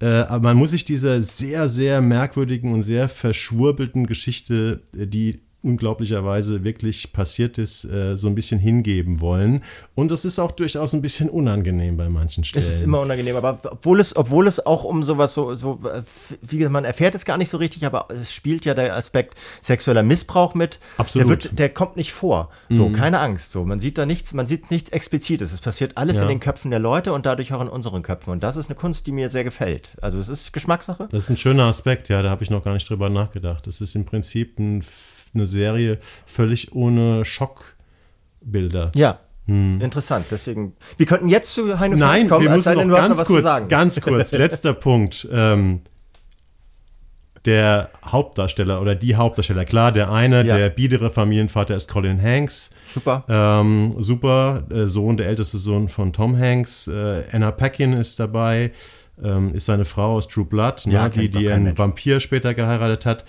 Äh, aus das Piano, das Kind. Sie war das Kind im Piano. Aber kennst du den B? Ja, ja, also Jack Lacey. Jake Lacey, ja, ne? Ja, ja. Der, das Arschloch aus The White Lotus 1, ja. ne? Ja. Wie findest du ihn? Weil also er sticht nicht heraus, finde mhm. ich so, weil, das, weil mir das Ganze als, als, als Gesamtpaket so gut gefallen hat, aber ich finde, er macht diese, ja. diese unscheinbar, äh, unscheinhafte, unscheinbare Boshaftigkeit, die spielt er schon sehr, sehr, ich sehr hatte ein Problem, weil ich habe halt, äh, The White Lotus ist ja so eine Serie, die hier bei uns immer ein bisschen kurz gekommen ja. ist, weil ich sie erst jetzt in diesem Jahr im Sommer die beiden Staffeln gesehen habe. Die wären wahrscheinlich beide in meiner Top 3 gewesen bin ganz großer Fan von White Lotus, mhm. äh, wie auch viele andere Menschen. Aber ich war so etwas irritiert, weil Jake Lacey hier in dieser Serie schon wieder ein Arsch, so ein Arschloch spielt. Und ich dachte, ist der Typ jetzt irgendwie. Vielleicht ist, er, ist, er ein Arschloch, spielt ja. er sich selbst? Oder ich meine, die, die Rolle hier ist anders als in White Lotus, aber ähm, ich habe mir noch kein abschließendes Bild gemacht, aber er ist auf jeden Fall fies. Ja, Jake fies. Lacey ist fies. Ja, ja. Genau. Und apropos fies, jetzt kommen wir, jetzt kommen wir endgültig zu Die Saat, also ein, eine Serie, die ähm, hier die ARD Primetime an zwei Abenden äh, gefüllt hat zuletzt und die ihr natürlich alle in der Mediathek ähm, nachschauen könnt. Ähm, ja, erzähl mal was über Die Saat. Die Saat ist äh, besteht im Grunde genommen daraus, dass Heino Ferch Heino Ferch spielt, also einen äh, seelisch vercasteten Supercop, der, der gleich am Anfang dabei zu sehen ist, wie er irgendwie andere Cops ausbildet und äh, in so einer, in so einer gespielten Terrorsituation alle seine, alle, die nicht aufgepasst haben, abknallt und denen dann sagt, wo der Hase im Pfeffer liegt und so. Und der ähm, soll sein oder muss seinen Neffen ich weiß gar nicht mehr, wie er heißt, gespielt von Jonathan Berlin, auch so ein Upcoming Star aus der, aus der Nachwuchsriese. Jonathan Berlin muss, glaube ich, immer die jungen Nachwuchsleute äh, spielen, Aktivisten in dieser genau, Kreuzfahrtserie ja. war er neulich der, der Steward. Ja, ne? sehr hübscher Typ. Ähm, der äh, ist in den so ein, so ein äh, politischer Aktivist aus der Klimabewegung und ist am Polarkreis unterwegs, Spitzbergen, Norwegen und sowas und äh, deckt dort Machenschaften eines deutschen Chemiekonzerts auf, der nicht zufällig ein bisschen an äh, die Bayer AG erinnert, die äh, ja seinerzeit äh, Monsanto gekauft Monsanto, hat, den ja. Glyphosat-Hersteller. Und äh, dieser, äh, dieser Ebene der, der, der globalen Pharma-Mafia und Industrie äh, geht diese Serie so ein bisschen äh, auf die Spur. Da geht es um Saatgut, das irgendwo im, im Permafrost von Norwegen äh, für die, für, also als Erbe der Menschheit aufgedeckt, äh, aufgehoben wird. Und dieser, dieser äh, deutsche Chemiegigant ähm, hat damit ein Problem. Warum, erfahren wir im Laufe der, der Serie, wo es darum geht, halt irgendwelche Produkte vom Markt wegzuhalten, um die eigenen Produkte weiterhin verkaufen zu können und so weiter. Also, boah, eine riesen aufgeladene Stimmung, äh, eine riesen aufgeladene Serie um die ganz großen Aspekte des Lebens mit dem ganz großen Charakterdarsteller Heino Ferch, der eigentlich mittlerweile schon mindestens drei Dutzend Emmys im äh, Kühlschrank stehen haben müsste, aber leider noch keinen einzigen bekommen hat. Jetzt wirst du aber ein bisschen gehässig, Bin oder? ich nicht, nein. Bist du nicht, ne? Also ich habe noch mal zum Inhalt, äh, Christian Jeltsch, äh, so ein altgedienter TV-Drehbuchautor, hat geschrieben, sagt über seine Serie, drei Saatgut-Großkonzerne kontrollieren fast zwei Drittel des auf 50 Milliarden geschätzten Weltmarktes. Das war so ein bisschen der Ausgangspunkt. Ähm, weswegen er in diese Szene aus einsteigen wollte. Ja, und es ist nicht nur eine Kriminalgeschichte, es ist auch ein Polit-Thriller, denn es spielt auch teilweise äh, ja, beim Europäischen Parlament. Es geht um Lobbyismus, es geht um, ja, wie wird Politik beeinflusst, um bestimmte Entscheidungen zu treffen im Sinne von Konzernen oder eben äh, im Sinne äh, of the people. Und ähm, ja, ich denke mal, es war erstmal erfolgreich bei der Ausstrahlung, weil ich habe gelesen, 4,56 Millionen schalteten am Samstagabend ein. Da haben die nämlich brettmäßig, ich glaube, vier Folgen oder so am Stück gezeigt. Ja. Also sie haben den ganzen Samstagabend im ARD zugeballert mit der Saat und ähm, die Sehbeteiligung sank zwar nach hinten raus, aber insgesamt, wenn man bedenkt, dass das ganze Ding schon, glaube ich, seit 1. Dezember in der Mediathek steht, ich habe jetzt nicht geguckt, was da für Werte. Aber ich glaube, das Ganze war mal wieder ein deutscher Thriller, Polit-Thriller in im Sinne des ARD und ZDF-Publikums, was den Leuten gefällt. Genau, oder? so für, äh, 66 plus findet das wahrscheinlich spitze sowas, weil es hat diese üblichen Stereotypen. Ihr merkt schon, ich finde das richtig scheiße, das Format. Ja. Äh, die Süddeutsche hat es komischerweise gelobt. Ich habe ja, hab die Süddeutsche, ich habe es genau. hier aufgeschrieben. Überraschend, großartig, weil spannend, unterhaltsam und anregend. Jedoch nicht, sagen wir, äh, ein überkomplexer Thriller, halb Ökologiekrimi, halb Polit- und Wirtschaftskrimi. Das war eine Zeile, die ich mir, zwei Zeilen, die ich mir aus der SZ. Ja. Also immerhin äh, geben Sie hier zu, äh, er ist nicht überkomplex. Nee, also aber ich gehe auch, ich begebe mich demnächst, glaube ich, in so eine berufliche Therapie, weil meine, meine äh, Urteile über das, was ich bespreche, äh, jetzt zum vierten Mal in Folge mit dem äh, exakt das Gegenteil von dem, was die Süddeutsche sagt, den ich eine große Expertise eigentlich äh, unterstelle. Ja. Das tut sehr, sehr weh, aber ich check's nicht, was die daran finden. Also das ist so voller Klischees, das ist wirklich Kasperle-Theater. Man erwartet ständig, dass jetzt irgendwann das Krokodil mit der Klatsche rauskommt und Wachtmeister Gimpel eins auf den Kopf haut oder sowas. die reden alle in der ganzen Welt geschliffenes Deutsch miteinander. Das ist das übliche deutsche Quatsch, äh, Quatsch, diese Selbstgerechtigkeit zu denken. Ähm, mit unserer Sprache kommst Stimmt, du überall die klar. Norweger sprechen auch Deutsch, glaube ich. Ne? So, Hm. das ist wirklich lächerlich und es ist halt so, die, die junge Belgier? Polizistin aus Norwegen, halb so alt wie Heinrich Ferch, öffnet ihm nach wenig, ungefähr fünf Minuten ihr Her Herz und erzählt alles aus ihrem Leben. Es knistert immer zwischen ihnen, obwohl er ihr Großvater sein könnte.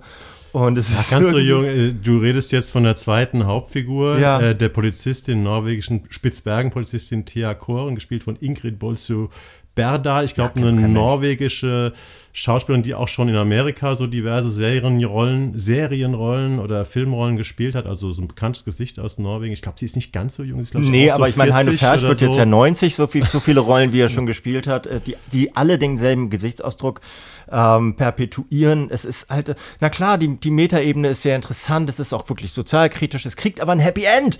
So, ähm, es ist kein vollumfängliches Happy End, aber am Ende kommen, kommen die Arschlöcher, äh, kommen nicht davon, sowas so. Mhm. Und liebes, liebe ARD, die Arschlöcher kommen immer davon. So, auch wenn jetzt, wenn jetzt gerade irgendwie die, die äh, Frau von dem früheren Finanzminister Bayerns, diese Tandler, mal verurteilt werden könnte. Sowas, die Arschlöcher kommen davon. Da könnt ihr noch so viele Serien machen, so.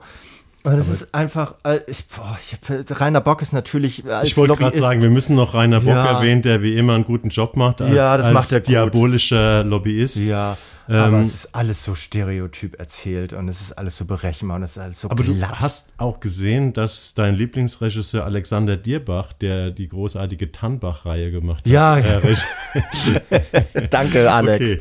Ähm, Ja, Schluss damit. ja, irgendwie, ich habe noch mal kurz überlegt, was daraus hätte werden können. Das ist ja so ein typischer, kom also wenn man es richtig macht, so ein komplexer, anspruchsvoller Politstoff, äh, spielt, konkurriert in so einer Liga wie, keine Ahnung, Michael Mann vielleicht äh, Filme gemacht hat, als er zum Beispiel dieses Tabakindustrie, diesen großartigen Tabakindustrie-Film The Insider mit Russell Crowe. Ähm, das ist der, der gleiche Ansatz, den der Film hier äh, macht. Und wer das Ganze in gut sehen will, der muss sich von Michael Mann The Insider angucken.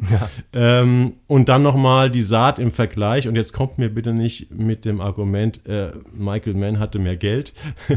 äh, hier geht es tatsächlich auch um sowas wie äh, Drehbuch, Charakterentwicklung, Erzählstruktur. Und die hatten Geld hier, die haben in Norwegen gedreht, bitte große Teile des Ja, also da, da es ist, die Saat ist tatsächlich, ja, ähm, klassisches deutsches Fernsehen, was vorgibt, ähm, modernes Serienfernsehen Ja. zu sein. Und das, was vor allen Dingen immer vorgeht, was man beim Gucken zu denken hat. Ja. Das ist so didaktisch. Und Das ist also mich, liebe Süddeutsche, ruft mich an und sagt mir, was, ich möchte mit euch in Diskurs treten, sonst nehme ich mir irgendwann, glaube ich, sonst, sonst gehe ich, sonst lasse ich mich einweisen. Schreibt uns äh, gerne eine Mail, Ja. ob jetzt ihr, ihr für die Süddeutsche arbeitet oder ähm, egal, Fernsehpodcast at web.de. Wir sind immer sehr dankbar für Anregungen, Auch von der widersprüchliche Meinungen ähm, oder auch Lob. Ja. Ähm, ihr könnt uns auch gerne bei fernsehpodcast.web.de eure Bestenlisten einschicken.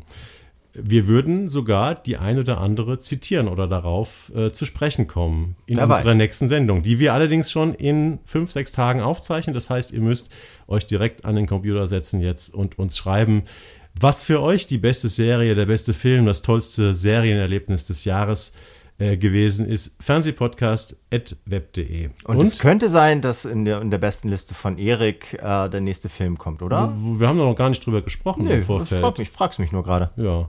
Ach so, wegen meiner Anmoderation. Ja, es geht jetzt um den dritten Film im, in, in unserer heutigen Runde.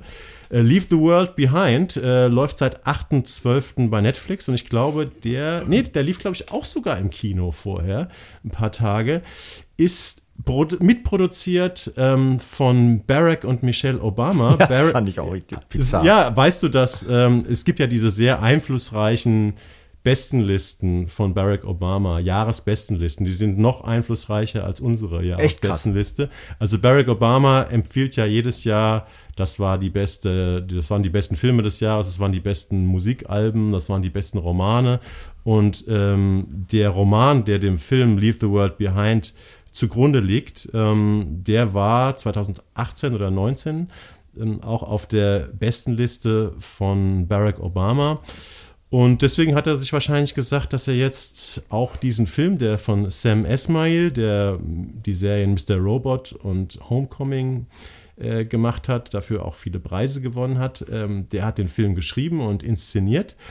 Und äh, ja, hat auch einige ja, hochkarätige Stars gewinnen können. Ru Julia Roberts und Ethan Hawke spielen ein wohlhabendes New Yorker Ehepaar, die sich mit ihren beiden Kindern, die sind so 12, 13 und 16, ein schönes Wochenende machen wollen auf Long Island, dort ein äh, Luxushaus mieten, also so Airbnb-mäßig, ähm, und da einfach mal ein Wochenende ausspannen wollen. Und äh, sie fahren dahin und ähm, es passieren immer mehr merkwürdige Dinge. Sie erleben merkwürdige Naturphänomene, die Natur verhält sich anders, die Umwelt, als man es äh, denken würde normalerweise.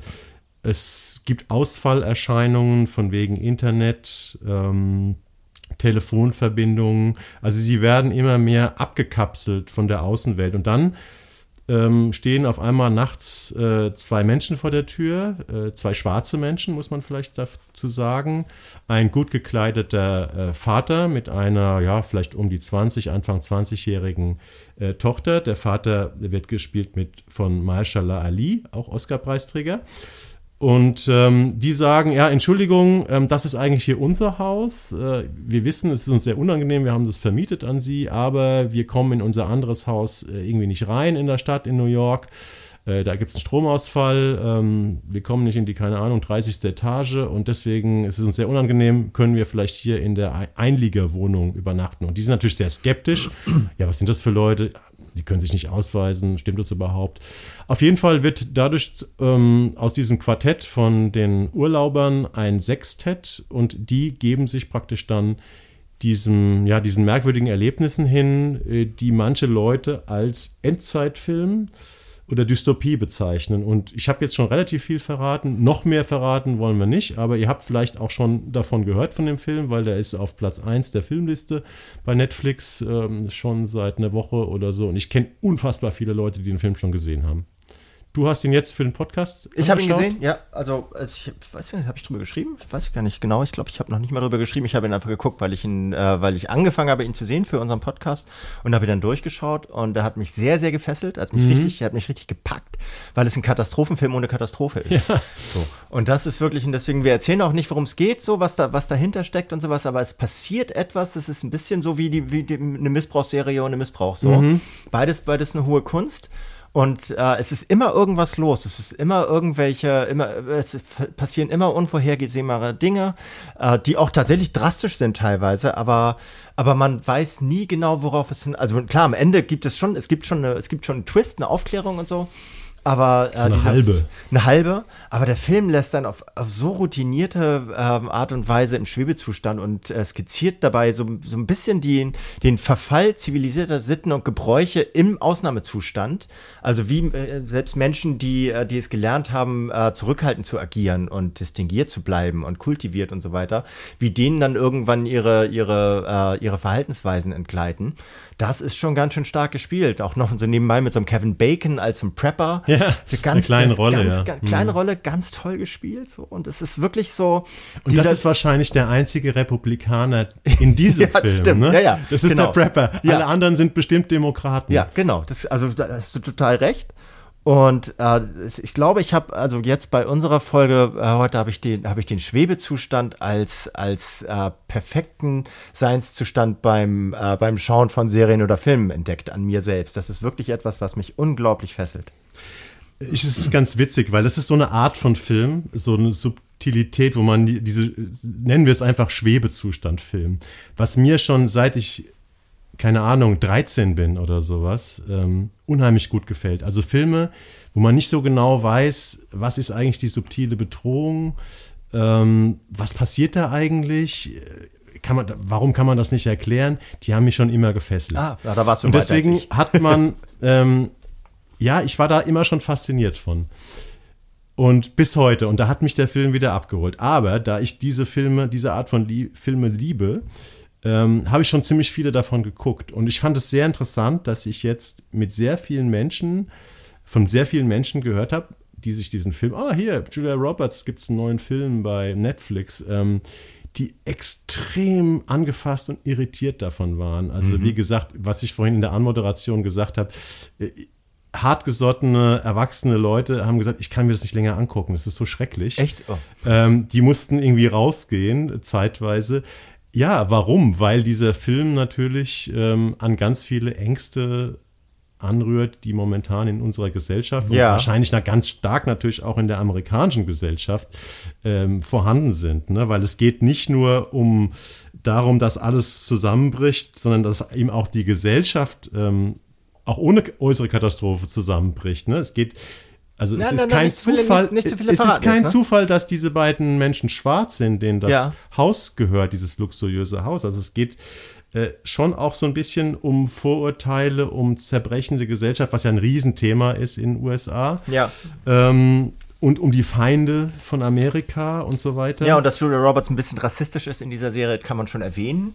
Ja, äh, ungewollt Ja. vielleicht, aber subtil. Also es geht, glaube ich, ein bisschen um Ja, strukturellen. so Philorassismus, so, ne? Ganz Ja. merkwürdig. Gut, gut beschrieben auf jeden Fall. Also mich hat es ein bisschen an, ähm, an dieses Grusel-Paranoia-Kino auch von äh, Georgios Lantimos Hei, hei, hei. erinnert, von dem ja jetzt demnächst Poor Things kommt. Aber ich sag mal, ich weiß nicht, ob ich es in diesem Podcast schon mal gesagt habe, der verstörendste Film, den ich in den letzten zehn Jahren gesehen habe, und da ist jetzt wahrscheinlich hier ähm, Leave the World Behind auf Platz zwei noch verstörender, aber in eine sehr ähnliche Kerbe schlagend ist von Lantimos äh, The Killing of a Sacred Deer. Ich weiß nicht, ob du mal gesehen ja, du hast hast schon, schon Ähm, davon gesprochen. ist wirklich maximal irritierend und gruselig.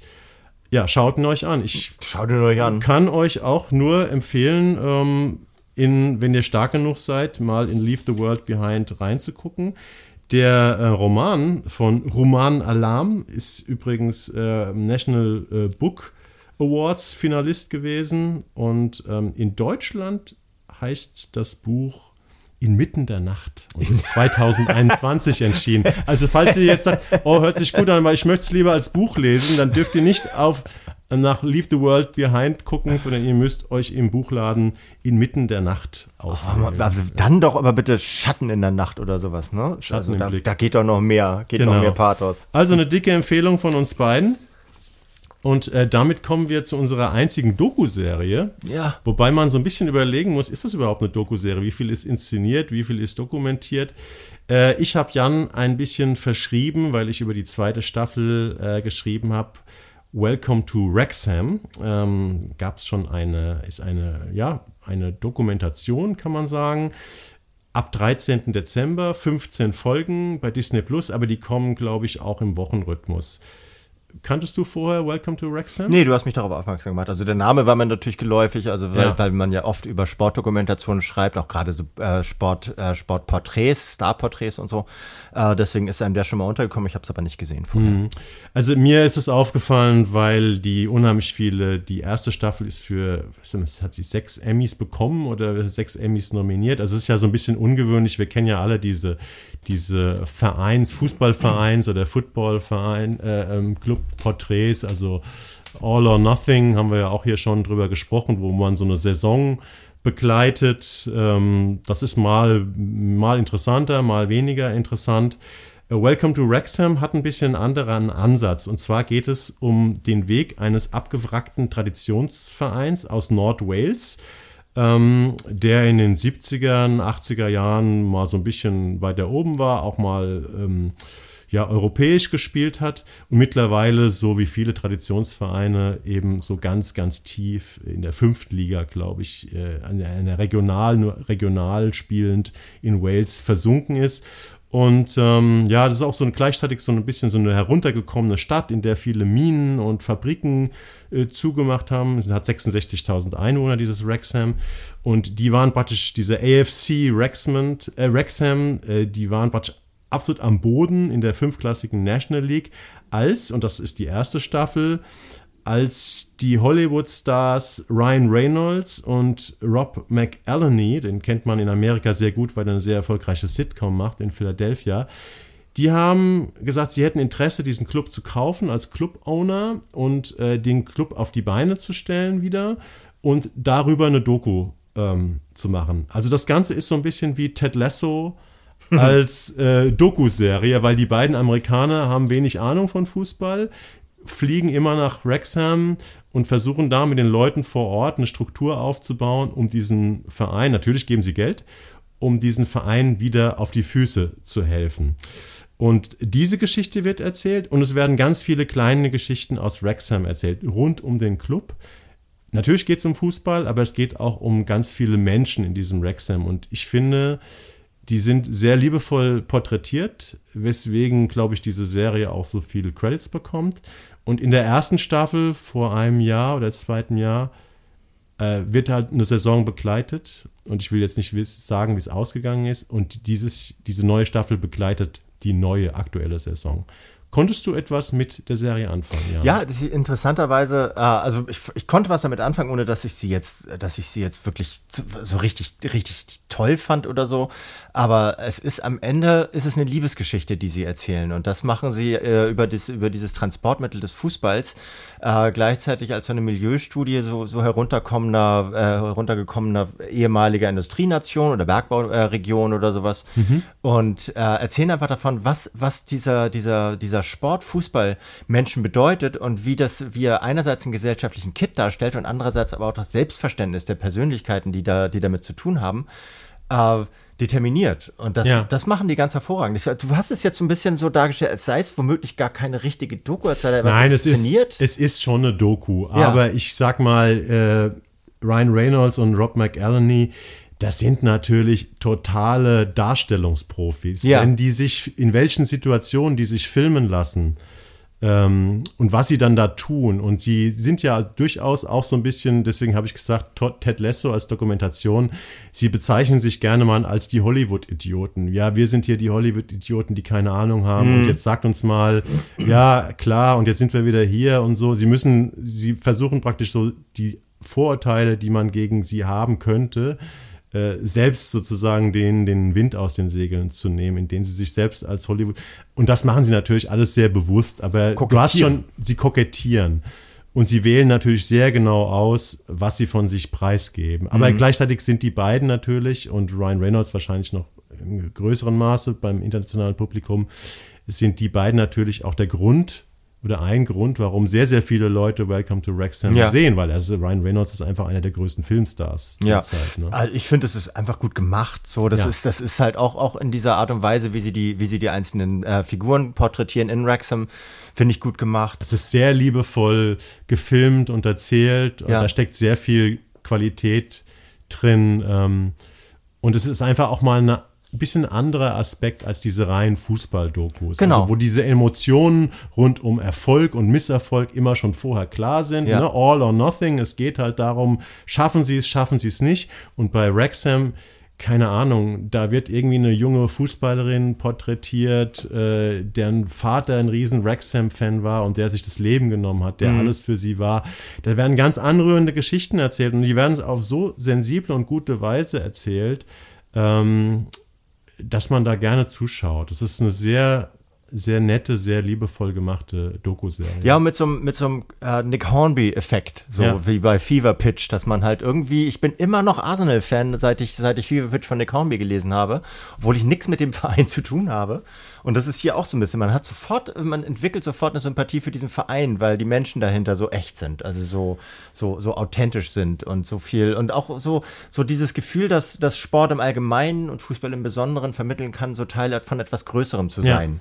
So, das ist halt, bei Bayern ist es easy, bei, bei Wrexham ist es nicht so easy. Ich gucke jetzt auf jeden Fall, äh, seit ich da ähm, ein paar Folgen gesehen habe, immer rein, wie Wrexham, Wrexham gespielt hat. Okay, alles klar, nee, so weit bin ich noch nicht. Übrigens ist Wrexham, glaube ich, der drittälteste Fußballverein der der Welt. Und dieses Stadion, dieses kleine Stadion, was mich äh, auch wirklich sehr an den AFC Richmond aus Ted Lasso erinnert mhm. hat, auch, auch, wenn das ja in so einem bisschen besseren Gegend in London ist.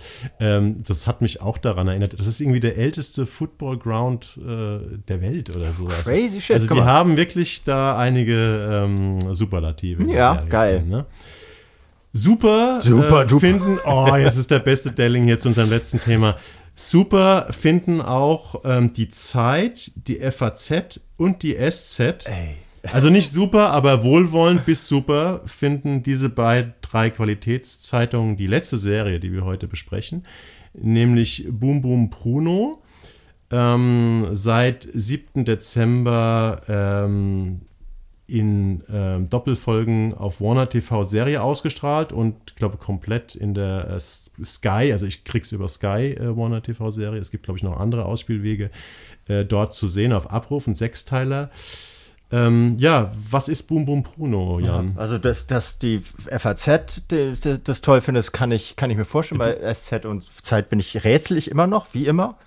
es geht um den homotrans- und frauenfeindlichen Cowboy-Cop äh, Bruno Klöpel, der sich selber Boom Boom Bruno nennt, also den Titel äh, vorgibt dieser Serie, äh, der in so einem, ich weiß, es ist offenbar ein Berliner äh, Polizeirevier, so Berliner aber so Berlin Umland, ja, so, so, Ja, Stadtrand. Das betrachtet er ein bisschen als sein Eigentum, äh, inklusive des, seines neuen Deputies Mark, den er, den er halt irgendwie so erziehen will in seinem Sinne ähm, bis er so in eine Mordgeschichte gerät, weil in dem äh, ortsansässigen Drag Queen Club wird ein, eine Drag Queen äh, ermordet und er soll das aufklären, was natürlich totaler Quatsch ist, weil er ist kein, er ist, er ist nicht ein Streifenpolizist, ne? Er ist ein Streifenpolizist. Er ist ein Streifenpolizist so. und die Geschichte erzählt sich so, als wäre er so ein Mordermittler. Ja, weil seine neue Chefin, ähm, die, die auch eine, eine Rolle spielt, äh, das so darstellt, dass die Berliner Polizei gerade keine Zeit hat, vorbeizukommen zu einem Mord. Sehr interessante äh, sehr, sehr, sehr interessante Disposition. Und er hat aber gleichzeitig also nicht nur, nicht nur damit zu tun, dass er äh, offenbar Prostatakrebs hat, weshalb er immer große Probleme hat zu pissen. Äh, sondern auch eben mit der, mit der Zeit, in der er sich bewegt, äh, symbolisiert von seiner neuen Chefin, die gespielt wird, äh, die, die, die auch noch Bo heißt, also auch so ein bisschen so seine, seine Feindbilder, äh, seine misogynen Feindbilder triggert, weil die so ein bisschen das ist, was dann, glaube ich, in seinen Kreisen so Kampflesbe genannt wird. Ja, soll ich schon abpesten oder willst du noch was sagen? Ähm, ja, also ich habe hier noch so ein Bruno-Zitat. Äh, haben wir schon gesagt, dass er von Ben Becker gespielt wird? Ist mir egal, aber ja. Jan, du bist aber auch wirklich sehr negativ heute. Ja, also Ben Becker bzw. Bruno sagt, ähm, ich mag keine Weicheier, Schwuchteln, Tunden, faulen Säcke, Schmarotzer und Lesben mit Kurzhaarschnitt. Und dann äh, kurze Pause nur Lesben in Pornos sind okay. Ja. Und das ist so ein bisschen, ähm, ja, die Richtung, in die es geht. Also dieser Charakter, übrigens geschrieben von einer weiblichen Drehbuchautorin, soll maximal provozieren. Und ja. diese Serie und dieser Typ, den Ben Becker da spielt, soll maximal provozieren. Auch in dieser ähm, Disposition, dass er praktisch so einen ähm, Assistenten, so einen ähm, Kollegen an die Seite gestellt bekommt, der hat genau das Gegenteil. Ja, ähm, der, das können wir verraten, der selber, selber wohl äh, der Transgender ist, der zumindest, äh, zumindest so eine so eine liquide Sexualität. Also, ja, so ein, also der ist einfach, der, der ist das genaue Gegenteil von ihm. Und äh, ich finde das auch total okay. Ich finde, man kann tatsächlich auch so eine, ähm, so, so, so eine menschenverachtende Knalltüte kann man ins Zentrum einer Serie stellen und man kann sie sogar machen lassen. Was man aber aus meiner Sicht nicht machen darf, ist, dass man sie am Ende zum Sympathieträger macht. Weil das passiert nämlich. Er wird in, durch seine Krankheit, durch so kleinere Erkenntnisprozesse, dadurch, dass er seinem Deputy zweimal das Leben rettet und so weiter, wird er zum Sympathieträger gemacht im Laufe dieser Serie.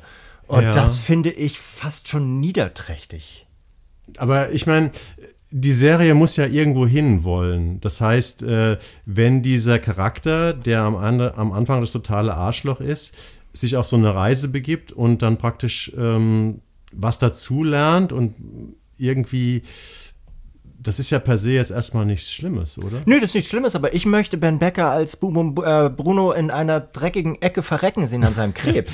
so, weil er ist wirklich, er ist wirklich ein, der ist, der ist der totale Antihumanist, so.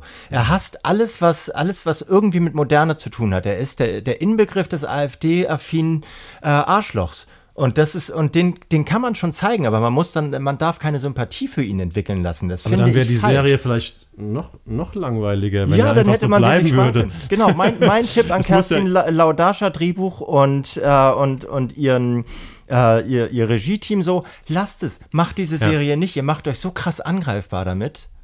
Also ich muss sagen, mir hat die Serie auch überhaupt nicht gefallen. Ich fand sie schlimm. Allerdings, also, und das ist besonders interessant, weil, wie gesagt, Zeit, SZ und FAZ haben sie gelobt bis ganz gut gefunden. Ähm, ich habe einfach zu kritisieren, dass ich finde sie unheimlich schlecht geschrieben und schlecht geschrieben, und schlecht gemacht. Ja, also ich habe eigentlich vorgehabt, noch ein bisschen mehr zu sehen, aber ich habe nur eine Folge geschafft und dann habe ich noch zweite, dritte Folge mal so ein bisschen vorgespult. Und das sind alles Dialoge von der Stange. Es gibt nichts, was einen irgendwie fast keine Szenen, die einen irgendwie berühren. Der Kriminalfall ist ein Witz, also da immerhin haben die Medien erkannt, ich glaube, es fiel zweimal äh, der Begriff äh, Kriminalfall auf Vorabendniveau. Ähm, aber also was zum Beispiel gelobt wurde, war äh, besonders anrührend sind die leisen Szenen. Also da, wo, also ganz schlimm sind die Szenen, wo Bruno abpestet, wo er seine Sachen so rauslässt und nicht, weil man so unglaublich empört darüber ist, sondern mhm. einfach, weil es so erwartbar ist. Ja. Ich fand es einfach unglaublich langweilig wenn er den, den, den, den Macho unter das Arschloch gibt. Und diese leisen Szenen, also keine Ahnung, es gibt okaye Szenen, wie wenn er abends nach Hause kommt und letztendlich doch ganz schön einsam ist und dann mit seinem geöffneten Dosenbier durchs Fenster zu den Nachbarn guckt, wo ein offensichtlich verliebtes Paar zusammen Yoga macht. Und dann beobachtet er die dann so und dann sagt er dann am Ende auch wieder, ja, Weicheier oder irgendwie sowas. Ja. Ne? Und diese wortarmen Szenen, wenn der äh, wenn der Boom Boom Bruno Batsch durch seine Wohnung geht, sich ein Bier aufmacht und dann aus dem Fenster guckt, da siehst du schon, wenn die Kamera auf sein Gesicht geht, ja, der Bäcker kann grundsätzlich Schauspielern. Das ist grundsätzlich äh, nicht nur dieser Typ, als der er sich immer inszeniert, sondern es ist auch ein guter Schauspieler und da liegt auch ein Potenzial in der Figur. Aber so wie die anfangen zu reden in der Serie oder so wie irgendwelche Plots in Anführungszeichen entwickelt werden, ist das ähm, eine Katastrophe. Genau, aber das ist so, also die Form ist tatsächlich auch sehr billig. Also man merkt auch, dass da nicht viel Geld hintersteckt und sie, sie bauen da irgendwann so eine Rollschuhbahn auf und die, die, die, die kleben sie auf dem, auf dem Parkplatz und machen sich noch nicht mal Mühe, die Parkbuchten ab, äh, ordentlich, ordentlich zu verdecken und so weiter. Das ist alles wirklich extrem billig gemacht. Das darf man dem Format nicht zum Vorwurf machen, so, weil wenn es kein Geld hat, so muss, Ja, muss kann es man mit trotzdem den. gute Sachen machen. Genau, kann man trotzdem gute äh, Sachen machen, aber wenn ich mir so Figuren anschaue, das ist so eine, so, so eine, so eine Stripperin zum Beispiel, eine schwarze Stripperin, der, wo, wo dieser Boom und Berger das Gefühl hat, er müsste sie anbaggern, weil er halt komplett, weil ihm jede Art von Selbstreflexion fehlt. Und sie reagiert am Anfang entsprechend angenervt vor ihm, aber sie nähert sich ihm an, diesem super rassistischen, super Macho, der Frauen verachtet in jeder Hinsicht. Ähm, plötzlich entwickelt sie so eine, so, eine, so, eine, so eine merkwürdige Sympathie für ihn, wo man denkt so, äh, so eine Frau entwickelt keine Sympathie zu so einem Typen. So, wenn sie eine Waffe hätte, würde sie mir ins Gesicht schießen, Das ist wenn sie alles- hätte. alles Das eine ist einzige lächerlich. Behauptung, ja. Denn Sein, Ja. sein Deputy Mark, der ja offenbar genderfluid und so- ist und sowas, der wird als so eine, als so eine Kreischtucke dargestellt, wie aus den 40er Jahren in der Screwball-Comedy. Hm. Immer wenn da, wenn irgendwie Gefahr ist, dann hebt er so seine, seine Hände und ist so, ist so ganz, ist so eine ganz lächerliche, also obwohl er natürlich die stärkere Figur ist, wird er so als so eine lächerliche Tucke dargestellt. Und das ist, das sind Klischees, die da geritten werden.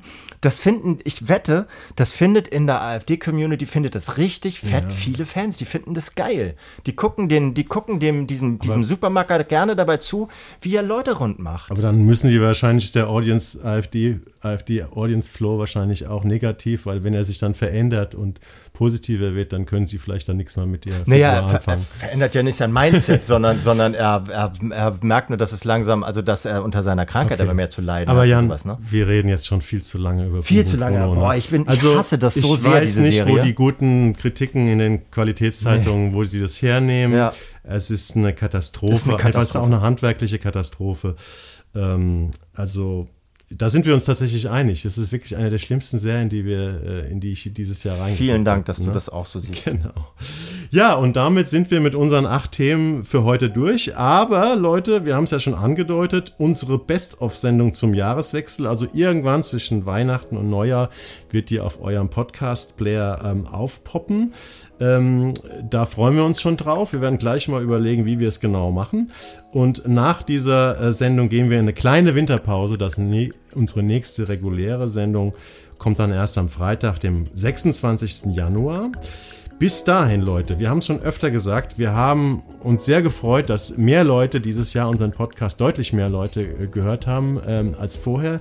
Aber ihr seid alle so ein bisschen zurückhaltend, was Bewertungen bei Spotify, Apple Podcast oder anderen Stationen anbetrifft. Das ist nämlich die Währung, mit der wir noch ein bisschen weiter wachsen können, mit der noch andere Leute auf unseren Podcast aufmerksam werden, ähm, was uns sehr, sehr weiterhelfen würde. Deswegen, ich weiß, es ist nervig, alle wollen das. Hier, lasst uns ein Like da, lasst uns einen Klick, keine Ahnung. Aber vielleicht, wenn ihr eine Minute Zeit übrig habt, schreibt eine kurze Bewertung über auch einen noch, der Fernsehpodcast. Und wir würden uns wirklich wahnsinnig darüber freuen. Es hilft diesem Podcast, der sehr zeitintensiv ist von der Vorbereitung, einfach enorm weiter. So, wir möchten war, doch nur geliebt werden. Genau, wir wollen außerdem geliebt werden und Liebe ist ein gutes Stichwort. Wir wünschen euch ein schönes Weihnachtsfest und äh, hören uns dann mit dem Best of 23 bald wieder. Wir freuen uns auf euch. Macht's gut. Macht's gut. Bis dann. Ciao. Tschüss. Auch eine noch, der Fernsehpodcast.